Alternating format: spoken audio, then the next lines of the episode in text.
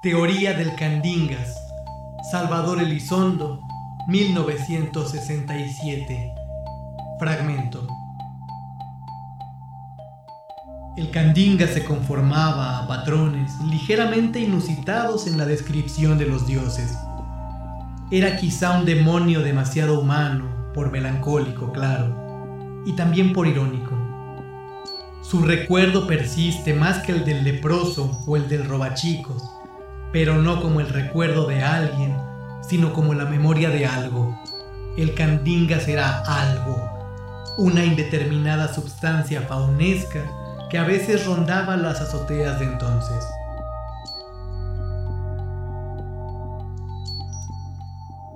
Un habitante de ese universo de tepetate renegrido, oloroso a tractolina y al olor que tiene el té cuando empieza a pudrirse, que mediante unas cuantas tristes, pensativas, fatigadas, nostálgicas, esperanzadas, silenciosas, retrospectivas, furtivas, ensoñadas, lánguidas aspiraciones de un cigarrillo de marihuana, liado a hurtadillas, pero con una técnica indiferente, ciega, consuetudinaria y perfecta, se manifestaba a los sentidos.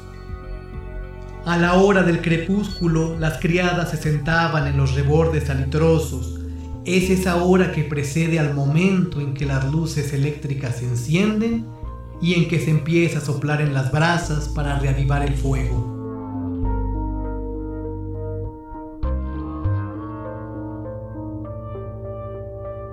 Cuando los pájaros revolotean en los follajes trinando neuróticamente, cuando los tranvías y las siempre inesperadas y turbadoras ululaciones de la locomotora del camotero son una invocación de algo así como la música de Mahler, muy imperfectamente escuchada y ejecutada.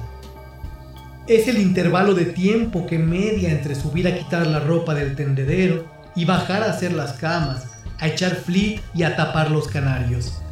En ese lapso se generan los pequeños mitos de la ciudad se quedaban viendo esos crepúsculos, la mayor de las veces poco espectaculares, pero muy transparentes de nuestra ciudad, y entonces, de repente, decían, se les aparecía el Candingas, con su overol enrollado en torno a los tobillos canijos, enfundados en unos calcetines guangos y agujerados en el tendón de Aquiles, y con sus zapatos amarillos puntiagudos y chiquitos, bien lustrados, eso sí Supongo unas veces que el Candingas en el mundo de los hechos y de las cosas demostrables debe ser bolero de allá por las riberas de la calzada de Tlalpan de aquel tiempo, a la altura de Portales, por los rumbos del cine Bretaña. Aunque otros dicen que lo han visto de cobrador, con su gorra y su bolsa de cuero para los centavos en la línea de circunvalación. El candingas nomás se ríe cuando se aparece de pronto entre las macetas despotrilladas de los helechos. Unos dientes blancos y parejos, pequeñitos, le salen de unas encías moradas y caídas. La sudadera deportiva que lleva debajo del overol invoca un sombrío campeonato de base, intramuros de algún orfelinato o correccional inquietantes. El candingas nomás se ríe Lleva las manos renegridas por el cobre de las monedas o por el betún para calzado, enfundadas en los bolsillos de su chamarra de cuero, con los puños de lana deshilachados. Traía las manos muy calientes. Estaba retefrío el cemento. Yo creo que eso fue. Pórtese bien o mando a llamar al Candingas que vive allá arriba. Y yo les preguntaba que cómo era el Candingas. Pues cómo, pues como el Candingas. Bueno, pero ¿cómo es? Pues así, etc. El Candingas era, por su inconcreción, un personaje fácilmente olvidable, como el candidato de la oposición de aquel entonces, de quien nadie supo jamás cómo era.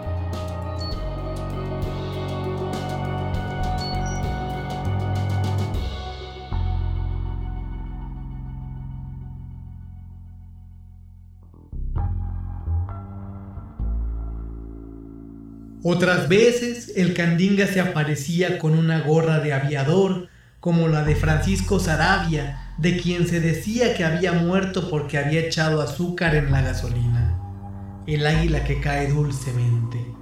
También decían que el Candingas rondaba los llanos de aviación.